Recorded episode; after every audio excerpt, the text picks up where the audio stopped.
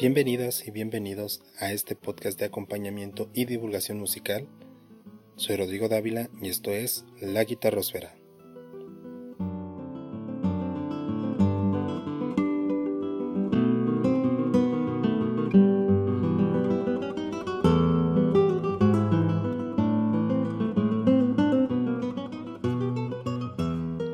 Más de una vez me han preguntado qué significa eso refiriéndose a las partituras señalando alguna figura o anotación.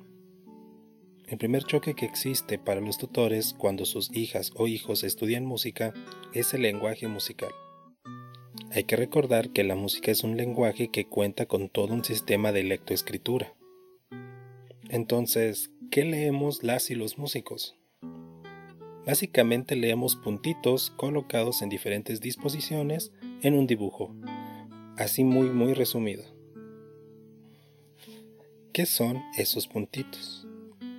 Esos puntitos son las notas y recibirán sus nombres, es decir, do, re, mi, fa, sol, la, si, dependiendo en qué parte las coloquemos. Estos puntitos tienen diferentes formas.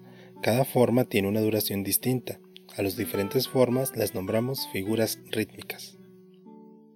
Todas las figuras rítmicas se componen de un neuma o cabeza. Ese es el puntito que vemos en las partituras.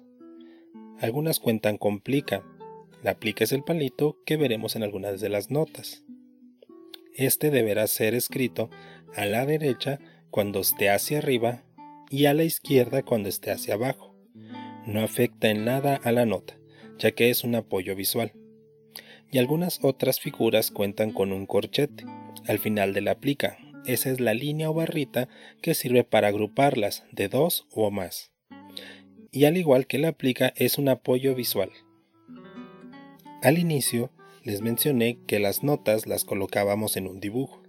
A este lo llamaremos pentagrama, que está conformado por cinco líneas horizontales que a su vez forman espacios entre cada línea. Según donde coloquemos la nota, ya sea en línea o en espacio, recibirá su nombre es decir, do, re, mi, fa, sol, la, si. Entre más arriba esté del pentagrama, más agudo será el sonido, y viceversa, entre más abajo, más grave será el sonido. Entonces, ¿qué es lo que leemos las y los músicos? Según donde coloquemos la nota, leemos cómo se llama esa nota y si es más grave o si es más aguda, es decir, la altura. Según su figura rítmica, leemos cuántas figuras son y cuánto durarán, es decir, el ritmo y el tempo. Esta sería la introducción al solfeo. En próximos episodios expandiremos estos temas. Recuerda que puedes dejarnos tus dudas y comentarios. Síguenos como La Guitarrosfera en Instagram y YouTube. No olvides darle like y suscribirte. Ya puedes escucharnos en Spotify, Apple Podcasts, Google Podcasts y Anchor. Yo soy Rodrigo Dávila y esto fue La Guitarrosfera.